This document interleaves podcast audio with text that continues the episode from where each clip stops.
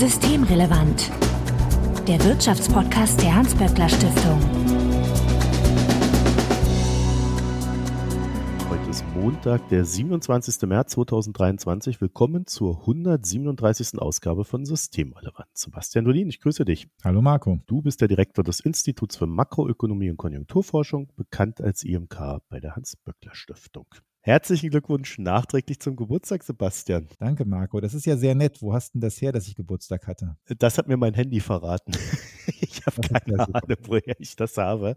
Ich trage das immer irgendwann mal ein, wenn mir sowas über den Weg läuft und äh, dann ploppt es jährlich auf. Dein Handy hat dann diesmal richtig gehandelt.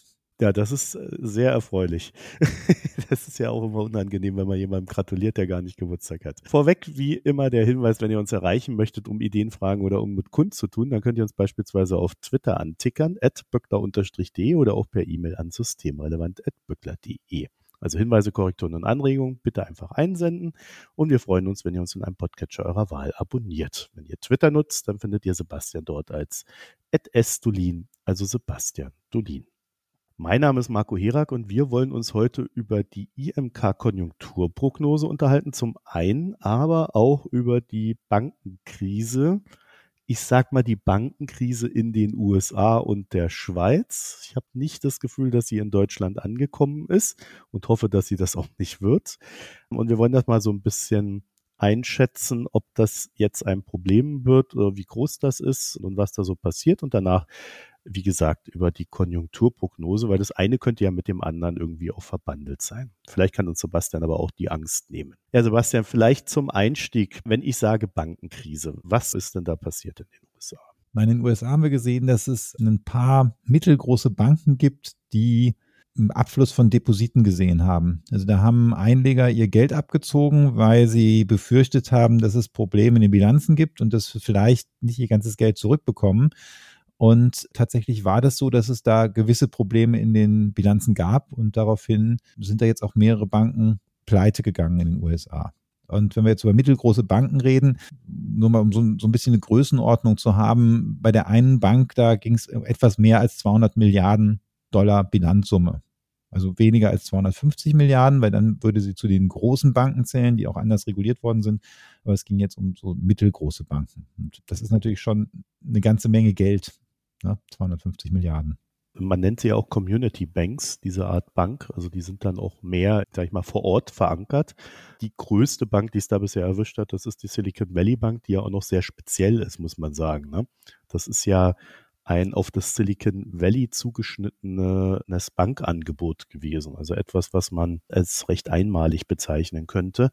Und über 50 Prozent der Venture Capital Firmen hatten dort wohl auch noch ein Konto was ja eine irrsinnige Zahl ist. Ne? Die haben tatsächlich Angebote gemacht für so Gründungsunternehmen, wo andere Banken sich, glaube ich, quergestellt haben. Also ich habe mit jemandem gesprochen aus der Szene und der hat halt berichtet, oder sagen wir so, es fing damit an, dass, dass ich gefragt habe, also sag mal, wie kann das eigentlich sein, dass ihr da zweistellige Millionenbeträge auf einem Konto bei einer Bank habt euch nie Gedanken darüber macht, ob diese Bank eigentlich solide ist, auch wenn man weiß, dass in den USA nur bis 250.000 Dollar Einlagen gesichert sind. Und dazu kommt, die hatten dann oft kein anderes Bankkonto. Also die hatten alles Geld, was sie hatten, da und hatten dann tatsächlich, als dann diese Bank Probleme hatte, die Depositen eingefroren wurden, hatten Sorgen, ob sie überhaupt die Löhne in der nächsten Woche noch bezahlen konnten. Dann habe ich gefragt, warum um alles in der Welt macht man sowas, weil selbst mein Zahnarzt hat zwei Konten, ja, eins bei Ärztebank und eins vielleicht bei der Deutschen Bank oder sowas. Und die haben dann gesagt, na ja, also erstens haben die bessere Konditionen angeboten, wenn man alles Geschäft bei denen gemacht hat, die haben eben Dinge gemacht, die andere nicht tun, zum Beispiel einer kleinen, neu gegründeten Firma eine Kreditkarte ausstellen.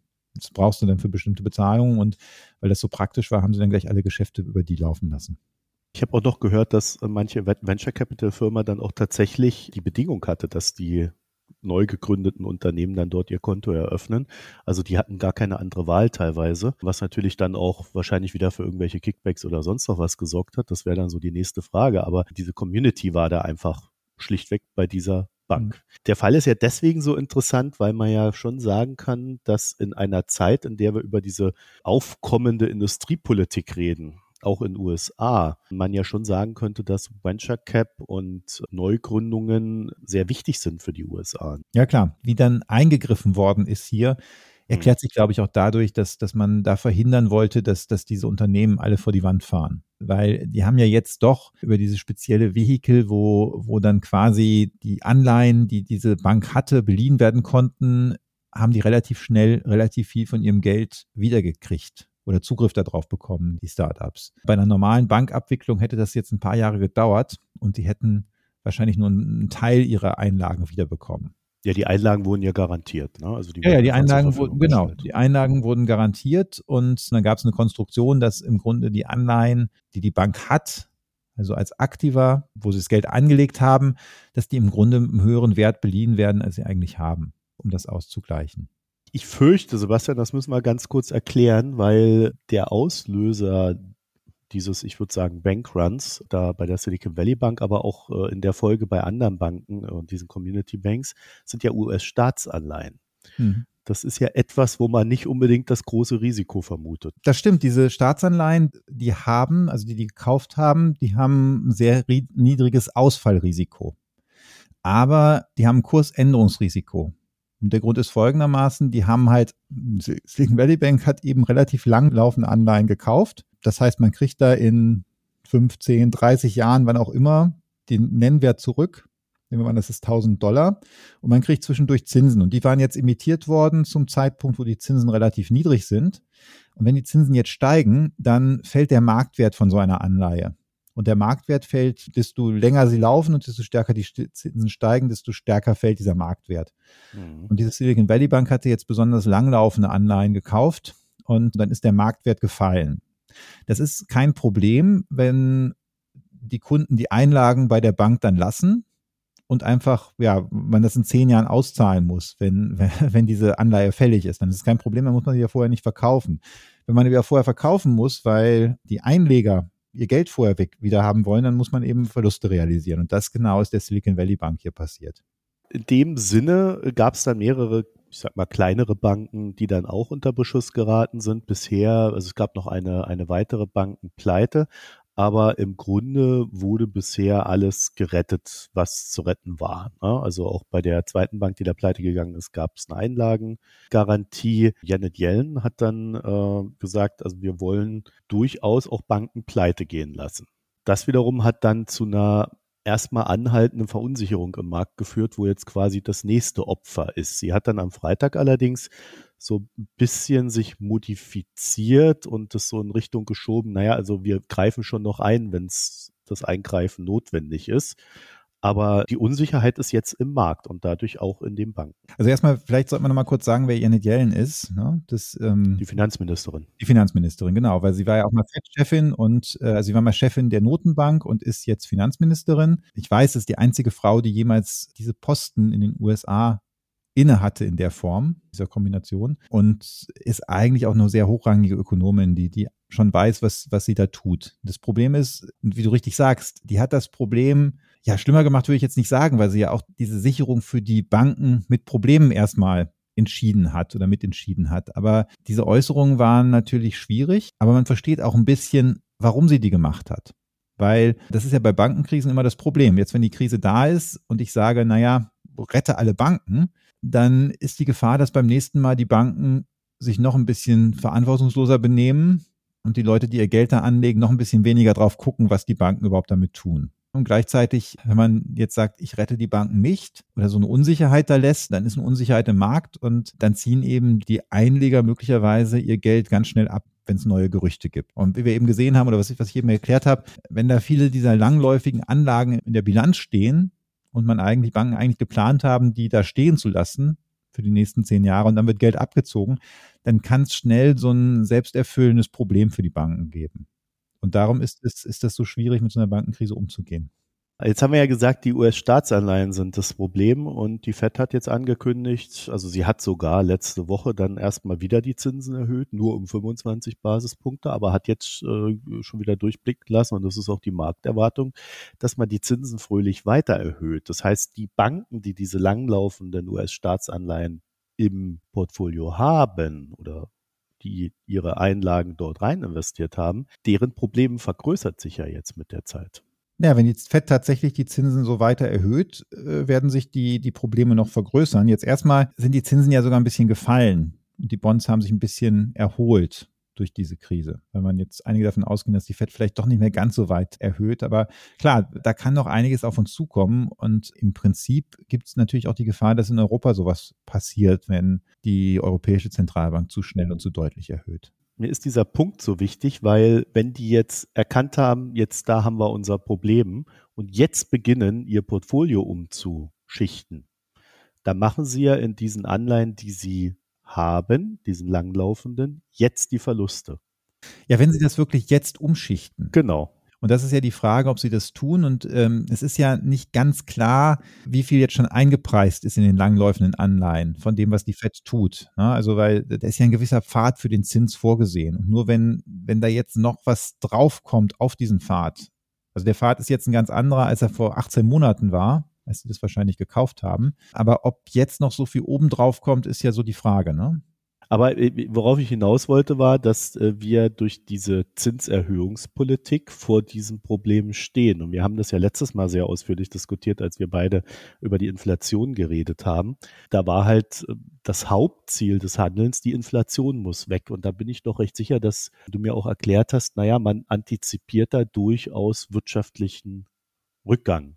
Klar. Das heißt, äh, Arbeitsplatzverlust und so weiter und so fort. Aber scheinbar hat niemand an die Banken gedacht. Na, dass Zinserhöhungen, massive Zinserhöhungen zu Problemen im Bankensektor führen, das ist eigentlich immer so.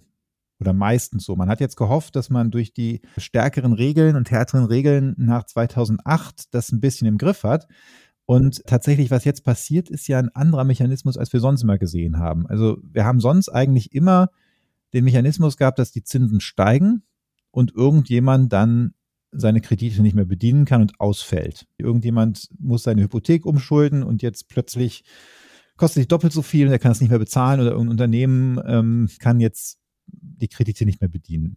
Das Interessante ist jetzt, dass wir diese Probleme haben, ohne dass da irgendein Kreditnehmer ausfällt, sondern rein durch die Kursverluste bei, bei den Anleihen. Und das ist jetzt neu. Und da bin ich mir nicht sicher, inwieweit das auf dem Schirm war. Wenn man sich so anguckt, also bei, bei der Silicon Valley Bank waren jetzt ja zwei Probleme im Grunde. Das eine Problem ist, es gibt ja so, so Stresstests für Banken.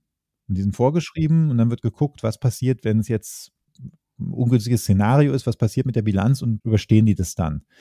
Und das ist in den USA vorgeschrieben eben für die großen Banken, eben nicht für die mittelgroßen wie die Silicon Valley Bank hätte diesen großen Banken gezählt, dann hätte sie nach dem Dodd-Frank-Act eben genau solche Stresstests machen müssen. Jetzt kann man sich fragen, ob genau dieses Szenario des Zinsanstiegs ohne Kreditausfälle, ob das bei den Stresstests dabei gewesen wäre. Aber das ist aus meiner Sicht ein bisschen müßig, weil man hat eben gerade solche Banken wie die Silicon Valley Bank ausgenommen. Und hier ist noch was äh, interessante Geschichte, dass der Vorstand der Silicon Valley Bank bei den Anhörungen dabei war, als während der Trump-Zeit die Regulierung dieser mittelgroßen Banken zurückgedreht worden ist. Also eigentlich ursprünglich waren mal vorgesehen, dass die mit unter Dodd-Frank reguliert sind und das ist zurückgefahren worden.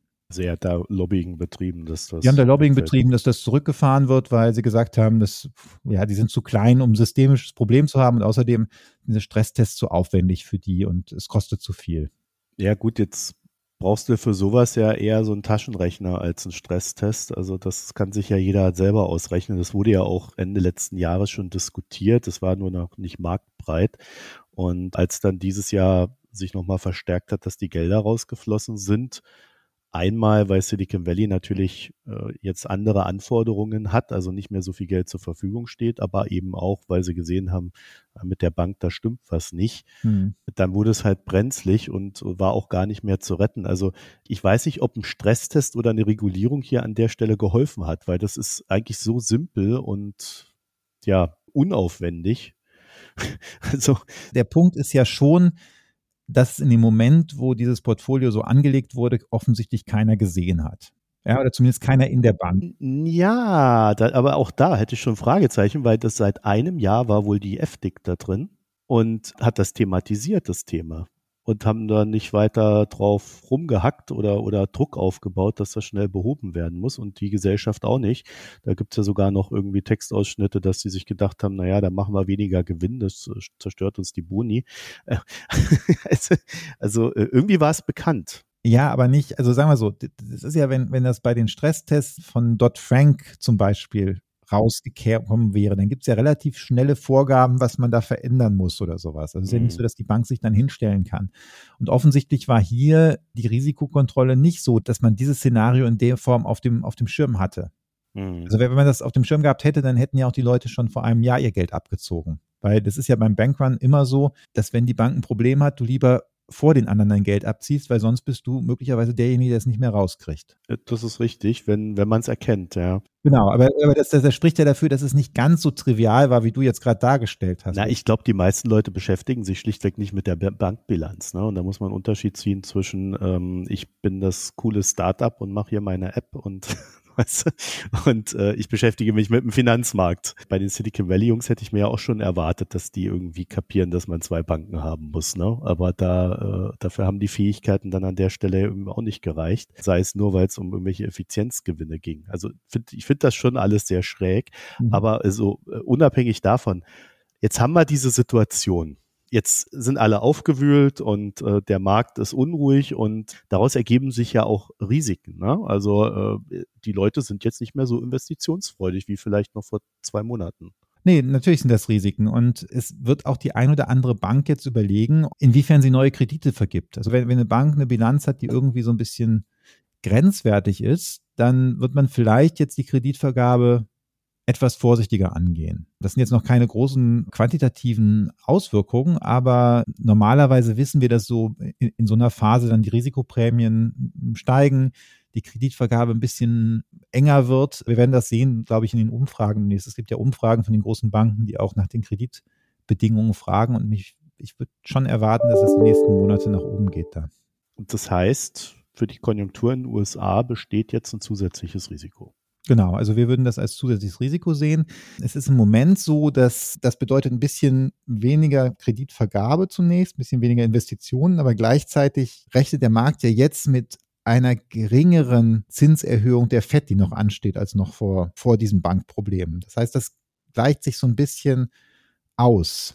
Ja, also, weil irgendwo habe ich gelesen, und das ist, glaube ich, ein sehr schönes Bild, wenn die Bankenkrise die Wirtschaft bremst, dann muss die FED natürlich weniger bremsen.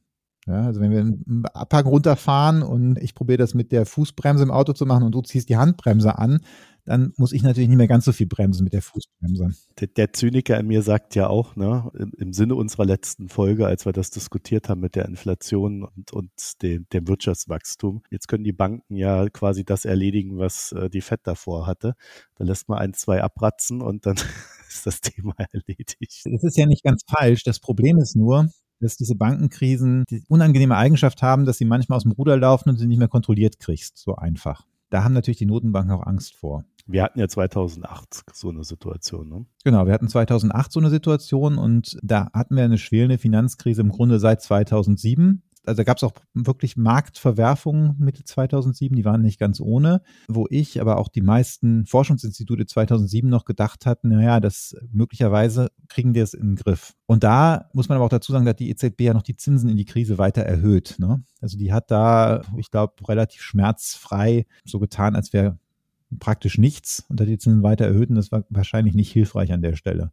Da war am Ende eine der Banken, wo man dann entschieden hat, sie nicht zu retten, war dann vielleicht die falsche Bank, die man dann nicht gerettet hat. Ne? Du meinst die Lehman Brothers? Lehman Brothers, genau. Und danach ja. hatten wir dann eben die tiefe globale Wirtschafts- und Finanzkrise. Und das ist natürlich eine Sache, die jetzt, also das ist nicht unsere, unsere Baseline im Szenario, aber das ist etwas, was jetzt passieren kann und das steht so ein bisschen im Raum. Das heißt, die Unsicherheit da ist natürlich echt gestiegen. Hm, und es liegt jetzt tatsächlich am Verhalten der Regulatoren, wie sich das ausspielt. Also wir können heute nicht sagen, ob das jetzt nicht auch ein Moment ist, wo die Notenbanken gerade völlig unsinnigerweise äh, ihre Zinsen weiter erhöhen. Das kann sein. Also das können wir im Nachhinein, kann das, kann das durchaus sein, dass, dass, dass das so gewesen ist. Ich meine, du sagst jetzt, es liegt an den Regulatoren. Ich wäre noch ein bisschen vorsichtiger. Ich bin mir nicht so sicher, ob die Regulatoren immer alles gelöst bekommen können. Jetzt haben wir die Seiten gewechselt. Beim Stresstest waren wir eben noch spiegelverkehrt. ja, ich weiß es auch nicht. Aber äh, ich glaube, die Regulatoren haben schon einen ganz wichtigen Einfluss in dem Sinne, dass sie dem Markt Sicherheit bieten können, indem sie dann halt sagen, whatever it takes. Ne? Genau, nur wir haben eben in der letzten Krise nach 2008 in einigen der Länder der Eurozone gesehen, dass es auch da Grenzen gibt. Also es gibt too big to fail.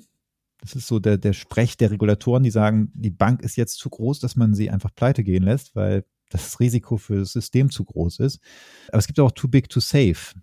Es gibt einfach Banken, die, äh, ja, die so groß sind und wo das Loch in der Bilanz möglicherweise so groß ist, dass es dann den Staat überfordert. Also insbesondere in der Eurozone, das ist ja so, Irland hatte eigentlich keine besonders großen gesamtwirtschaftlichen Probleme, nur die haben damals Banken gerettet, die einfach ein bisschen groß geworden sind.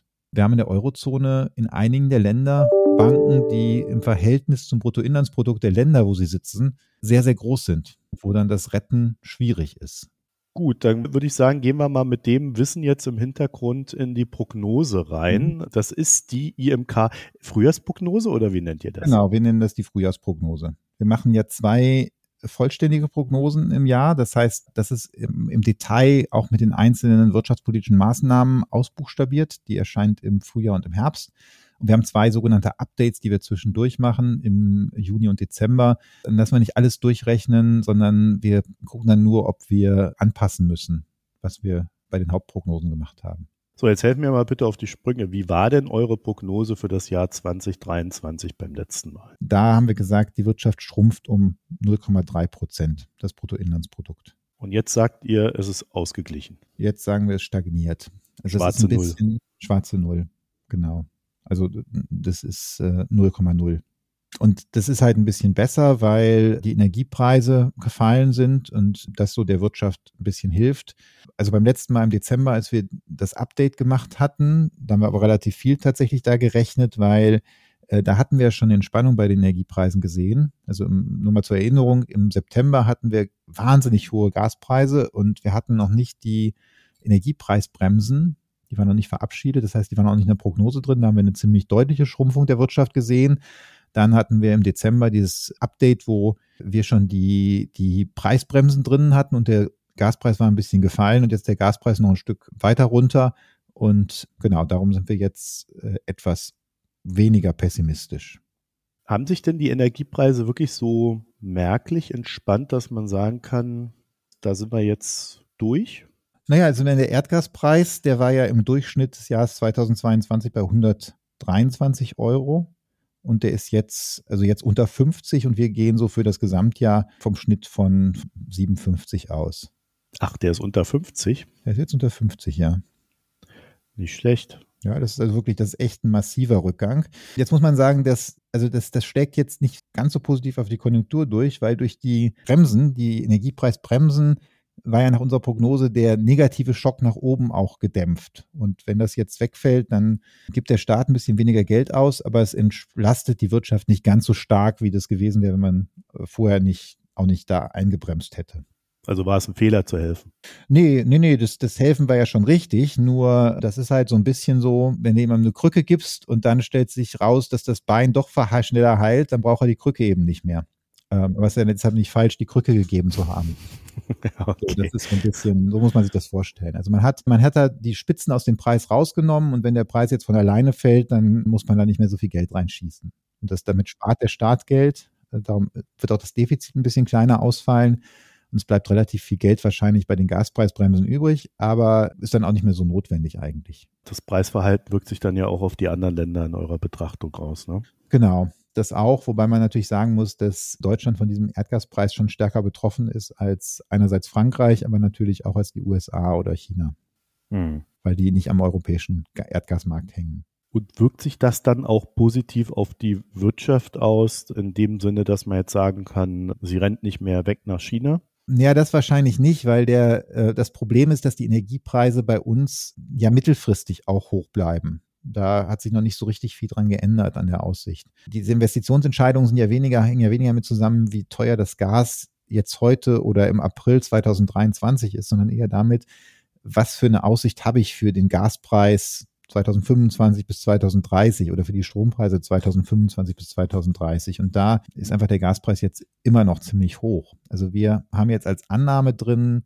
für 2024 einen Erdgaspreis im Großhandel von 60 Euro Und vor der Ukraine-Invasion waren es etwas unter 20 Euro. Das heißt, wir haben da schon eine Verdreifachung der, der Preise und das schlägt sich ja auch auf die Strompreise durch. Und das haben wir in den USA in der Form nicht. Also da, da, da ist das Gas immer noch deutlich billiger. Und dieser Unterschied ist dann ja für die Investitionsentscheidung wichtig. Ich habe das so ein bisschen flapsig gefragt, weil ich in den letzten Monaten doch etwas arg oft von der Deindustrialisierung Deutschlands gelesen habe, die sich jetzt beschleunigt oder äh, wie auch immer man äh, das sehen möchte, also die jetzt auf alle Fälle durchschlagen wird. Ist das etwas, was ihr da auch seht? Deindustrialisierung ist ja ein etwas mittel- und langfristiger Prozess. Und wir machen diese Prognose für das Jahr 2023 bis 2024. Das heißt, in der Prognose kann man das so nicht ganz sehen. Wir sehen aber in den Produktionsdaten schon, dass wir bestimmte Sektoren haben, die jetzt deutlich weniger produzieren. Also äh, alle energieintensiven Branchen produzieren weniger, spürbar weniger in Deutschland. Das wird zurzeit dadurch aufgefangen, dass die Automobilindustrie wieder mehr produziert. Die hat ja jetzt relativ lange die Auftragsbücher nicht abarbeiten können, weil ihnen die Halbleiter und alles mögliche andere fehlte. Und das scheint sich im Moment ein bisschen zu lösen. Das heißt, wir haben so zwei Gegenbewegungen. Wir haben einmal einen ziemlichen Abwärtstrend bei der Produktion von energieintensiven Produkten und wir haben einen Aufwärtstrend bei den Autos, wobei die immer noch sehr weit unter dem Vorkrisenniveau sind. Und wenn du jetzt über Deindustrialisierung redest, da ist, glaube ich, wichtig, was jetzt für ja, Entscheidungen für Produktionsstätten getroffen werden. Und das hängt sicherlich damit zusammen, da haben wir schon mal drüber geredet und können nochmal demnächst auch drüber reden, was jetzt die Reaktion der EU auf den Inflation Reduction Act in den USA sein wird, weil der Subventionen zahlt, die nochmal die Energiepreise in den USA senken werden. Da ist jetzt einfach zentral, was setzt die EU dem entgegen und ist das irgendwie wirkungsvoll? Okay, also das ist mehr so ein Thema über die nächsten fünf, sechs Jahre dann. Ja, die Entscheidungen werden jetzt gefällt, aber du siehst, du siehst in den Daten eigentlich dann eher so mit einer mittelfristigen Perspektive. Du hast ja eigentlich schon gesagt, wenn die Autos da abgearbeitet sind, die äh, Auftragseingänge der Vergangenheit, dann werden wir davon dann auch mehr sehen. Ne? Äh, und das, das kommt dann über diese Flanke energieintensive äh, Herstellung, Produktion.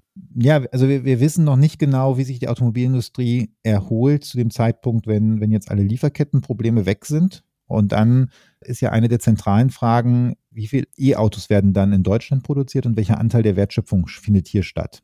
Da ist ganz wichtig, ein großer Teil bei den E-Autos an der Wertschöpfung ist halt die Batterie. Und wenn die Batterie in Asien hergestellt und importiert wird, dann braucht man für ein E-Auto wahrscheinlich deutlich weniger Arbeitsplätze hier als für ein konventionelles Auto, ein Verbrennerauto. Und da, da würden wir dann eine Schrumpfung sehen. Und darum ist so wichtig, wo, wo jetzt Batteriezellenproduktion angesiedelt wird. Das ist ja auch eine der Debatten, die wir beim Inflation Reduction Act haben. Schafft es die USA, die abzuwerben oder schafft es Europa mit ihren Programmen hier diese Produktion anzusiedeln? Habt ihr denn, äh, wie die DPA dann immer so schön schreibt, einen Silberstreif am Horizont entdeckt?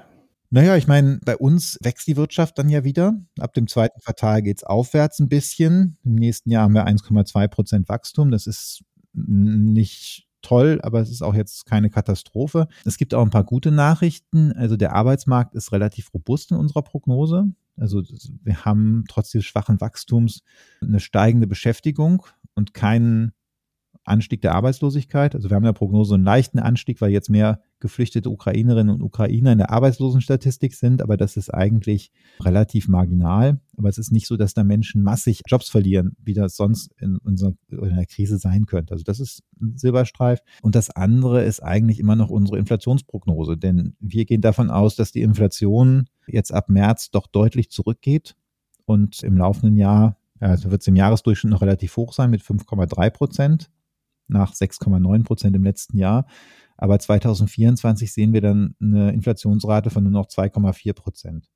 Immer noch über dem EZB-Inflationsziel, aber jetzt nicht mehr irgendwas, wo, wo man sich wirklich riesige Sorgen machen müsste.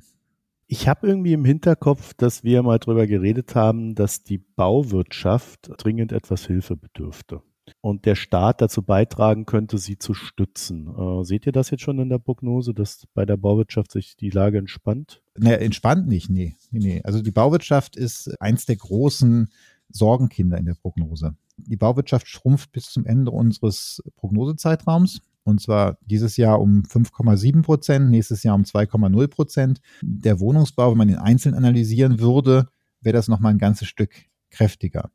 Also da sehen wir wirklich einen richtigen Einbruch der Aufträge. Und nochmal um so ein Gefühl zu geben, wir sind dann bei der Bauproduktion Ende nächsten Jahres da, wo wir 2016 waren. Das ist eigentlich zu wenig, weil wir auch einen Wohnungsmangel haben. Es sind mehr Menschen nach Deutschland gekommen. Die Bevölkerungsprognosen sind nach oben revidiert worden. In den Ballungsgebieten fehlen Wohnungen. Wenn dann die Bauaktivität in so einer Situation zurückgeht, dann freut das vielleicht die Europäische Zentralbank, weil sie ein bisschen weniger Nachfrage hat und hoffen kann, dass die Inflation niedriger ausfällt. Aber es ist gesamtwirtschaftlich und gesamtgesellschaftlich eben überhaupt nicht wünschenswert. Ja, also die Baubranche hat ja auch einen recht hohen Impact auf Arbeitsplätze, ne? Ja, normalerweise schon. Wobei das jetzt zur Zeit, weil wir überall so ein bisschen Arbeitskräftemangel haben oder Knappheit haben, äh, ist das jetzt ausnahmsweise etwas, was man jetzt gesamtwirtschaftlich sich, wo man sich jetzt zurzeit nicht so große Sorgen drum macht wie sonst. Ja, ich habe halt, als ich dann so auf die Zahlen geguckt habe, mit denen vor allen Dingen mit der Gesamtprognose mit 0 Prozent, äh, das klingt ja erstmal besser als minus 0,3, aber im Grunde ne, ist das ja immer noch kein Bereich, in dem man sich wohlfühlt. Nee, man muss sich ja klar machen, wir sind jetzt etwa auf dem Niveau von vor der Corona-Krise. Und normalerweise hättest du erwartet, es gibt so ein Wachstum. Also wir sind 2023 jetzt irgendwo da, wo wir 2019 waren. Das heißt, wir haben ein halbes Jahrzehnt, sind wir nicht gewachsen normale Entwicklung wäre, selbst wenn du jetzt nett mit einem Prozent pro Jahr rangehen würdest, hätten wir jetzt irgendwie fast fünf Prozent höheres Bruttoinlandsprodukt. Das ist einfach schon, da ist richtig viel Wohlstand verloren gegangen in den letzten Jahren. Ja, und die hohe Inflation führt dann auch dazu, dass die Leute weniger konsumieren. Also dabei bleibt es dann auch. Ja, für dieses Jahr schon. Konsum. Genau, das sehen wir ja auch schon in den Zahlen. Äh, jetzt über die, zum Jahresbeginn, da haben die Leute weniger konsumiert und das schlägt sich dann in einem Gesamtjahreswert von minus einem Prozent für 2023 wieder.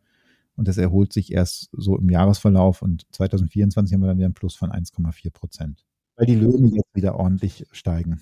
Dazu tragen dann aber jetzt auch die Gewerkschaften bei, weil sie ordentliche Lohnabschlüsse produzieren. Genau, also wenn wir Lohnabschlüsse hätten, die deutlich unter dem liegen, was wir jetzt beobachtet haben, dann würden wir natürlich auch nicht diese Konsumerholung sehen. Man muss ja dazu sagen, wir nehmen heute an einem Tag auf, an dem, wie ich so schön gelesen habe, ganz Deutschland lahmgelegt wurde von den Gewerkschaften. Also ein großer Streiktag, ein Streik, Streiktag wohlgemerkt. Da ist man gerade dabei, das auszuverhandeln und das ist noch so ein bisschen ungewiss, wie es ausgeht. Aber es ist natürlich jetzt auch nur eine Branche oder ein Sektor, der da gerade streikt und da müssen wir gucken, was da am Ende rauskommt. Also dafür, dass die Inflation so hoch war im vergangenen Jahr und die Kaufkraftverluste so massiv, sind das bislang, was wir gesehen haben, aus meiner Sicht sehr vernünftige Lohnabschlüsse, die eben gut den Mittelweg gefunden haben aus Kaufkraftsicherung, ohne jetzt zu einer Destabilisierung, Kostenexplosion zu führen. Habt ihr euch denn mal angeguckt, wie sich die hohen Zinsen da auf das Gesamtgebilde auswirken in Deutschland? Also ich kann mir ja vorstellen, dass, äh, also beim Bau hast du es ja gerade eben schon gesagt, es wird sehr wenig gebaut. Das ist, denke ich mal, unmittelbar eine Folge der Zinssteigerungen. Äh, aber auch äh, Konsumentenkredite und ähnliches werden ja weniger vergeben. Ne? Das mag sein, allerdings ist nach unserer Analyse tatsächlich der Wohnungsbau der Hauptkanal, wie die Zinsen zurzeit wirken. Das hat damit zu tun, dass in der Corona-Zeit natürlich auch jetzt viele äh, Ersparnisse quasi angehäuft worden sind von einigen Leuten und überhaupt man sagen muss, dass der Privatkonsum nicht so wahnsinnig zinssensibel ist. Also rein empirisch beim Bau macht das einen großen Unterschied, aber ob sich jetzt jemand einen Fernseher kauft, hat oft nicht so viel mit den Zinsen zu tun. Aha. Zumindest in Deutschland.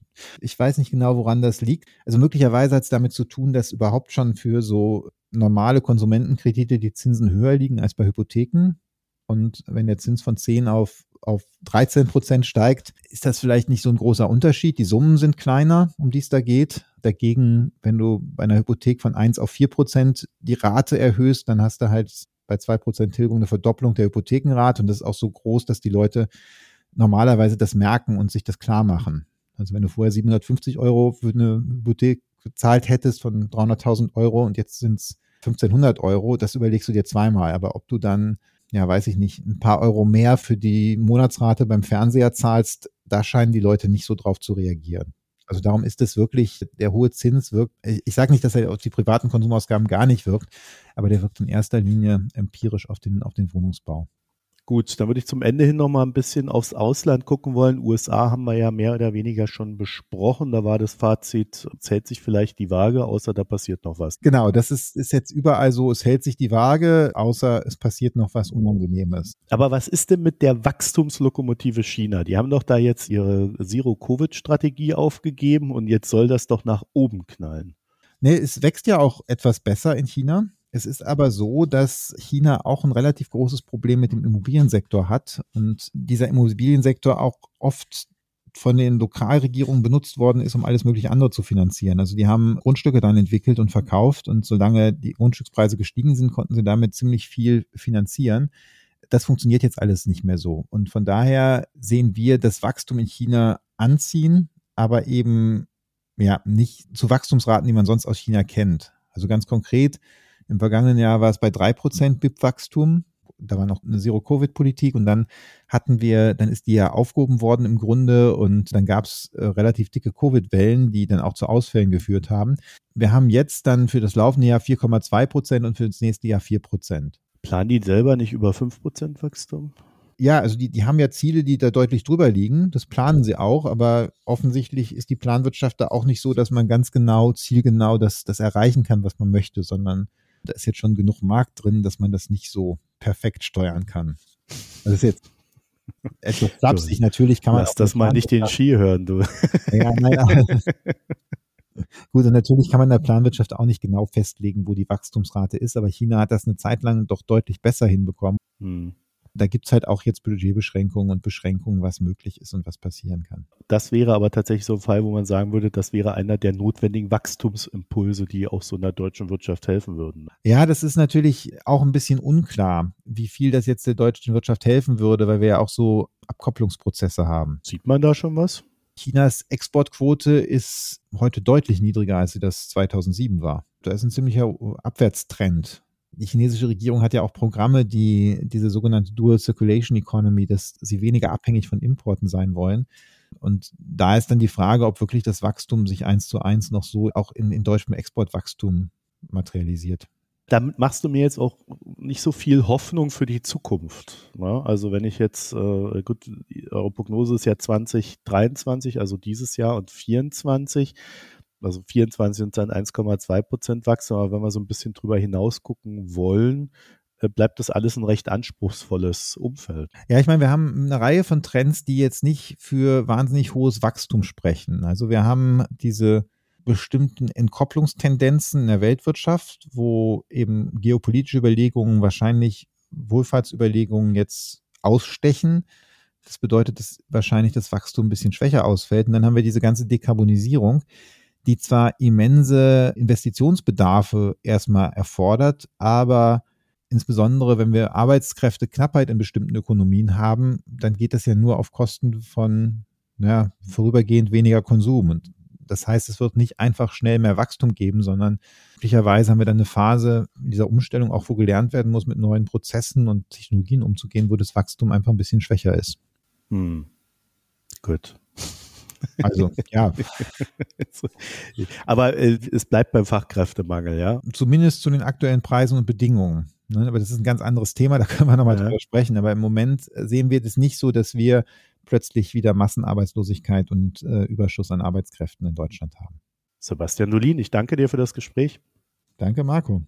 Wenn ihr dazu noch ein paar Gedanken habt, dann sendet sie uns. Systemrelevant.böckler.de ist die E-Mail-Adresse oder ihr findet uns auf Twitter at böckler-de.